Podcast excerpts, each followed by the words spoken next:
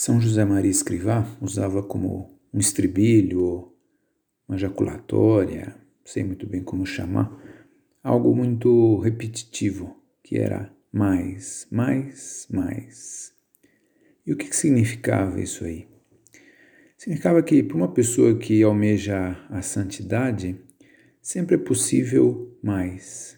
Não cabe assim a acomodação, a estagnação, ou achar que já não há mais nada a fazer.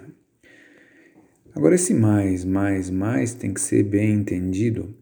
Não deve ser algo aflitivo, com a pessoa que encara assim, uma tarefa gigantesca. Nossa, mais orações e mais é, cuidados pobres e mais atenção à família e mais horas de trabalho e mais ajudar na igreja. E isso vai se tornando uma coisa, como eu digo, aflitiva e que deixa a pessoa inquieta. Não, não é isso. Esse mais, mais, mais, podemos dizer que é delicadeza do amor. É, o mais é nas coisas pequenas, aquelas coisas que o amor percebe e, perce e nota que, que, que pode dar mais, que pode fazer mais.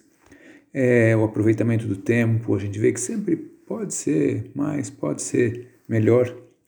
A atenção nas orações, a gente vê como é, pequenas coisas fazem a diferença, é um pouco a mais.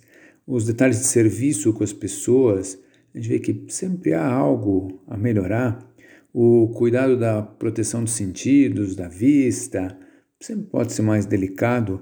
O sacrifício nas pequenas coisas, assim, essas do dia a dia mesmo, de cuidado, de atenção, de acabamento, sempre pode ser melhor. Né?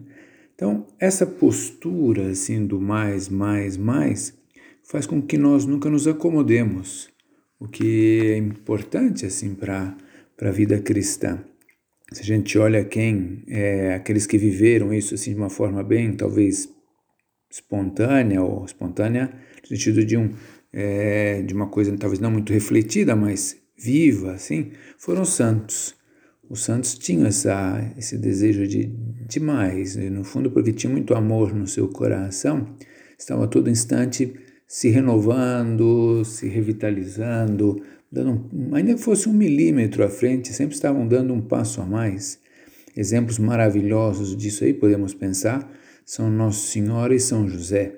Eles nunca se contentavam, é, sempre é, havia criatividade, sempre havia acréscimo, sempre havia isso mesmo, né?